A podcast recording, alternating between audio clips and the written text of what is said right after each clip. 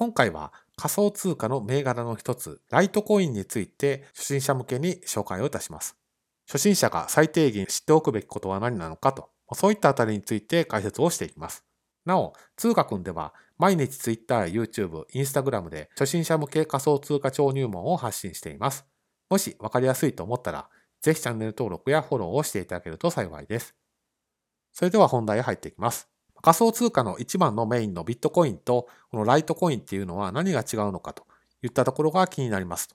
ですので、ビットコインと比較しながら内容を解説していきます。ビットコインでは取引スピードの点で課題が指摘をされていました。ですから、このライトコインっていうのはビットコインよりも取引スピードを速くするためとそういった目的も含めながら生まれたコインとなります。では、ブロックチェーンは使っているのかというのが気になりますけれども、ビットコインと同じようにブロックチェーンの仕組みは使っています。そして特徴的なのがこのセグウィットという仕組みをすでに導入をしていまして、取引時間がビットコインより早いといった特徴があります。じゃあ通貨の供給量はどの程度あるのかっていうのも気になります。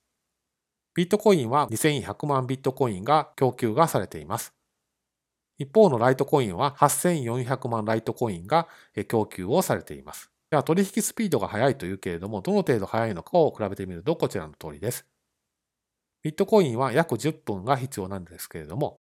ライトコインは約2分30秒ですので、4分の1、4倍のスピードで取引を完結させることができます。じゃあ中央で管理している人がいるのかというと、ビットコインはご存知の通り、中央集権は採用されていません。ライトコインはどうかというと、同じく中央集権を採用されていません。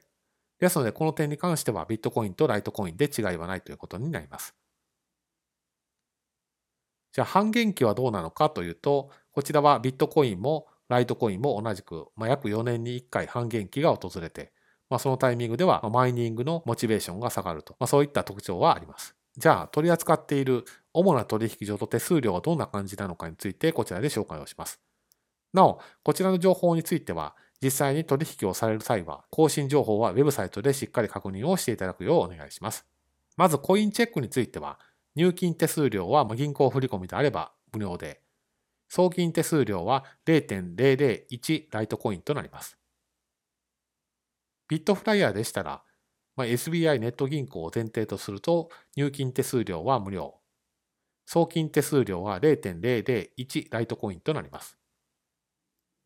GMO コインの場合は入金手数料、送金手数料ともに無料となります。じゃあ、時価相場はどんな感じなのかというと、まず直近1年に的を絞るとこんな感じになります。こんな感じで、特に2020年の11月後半ぐらいからぐぐぐっと時価が上がり続けているトレンドとなっています。過去1ヶ月間で見てみるとこんな感じになっています。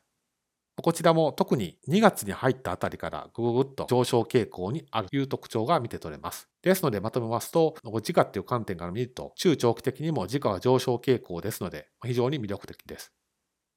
ですので、当動画の内容がライトコインの購入の検討の参考になれば幸いです。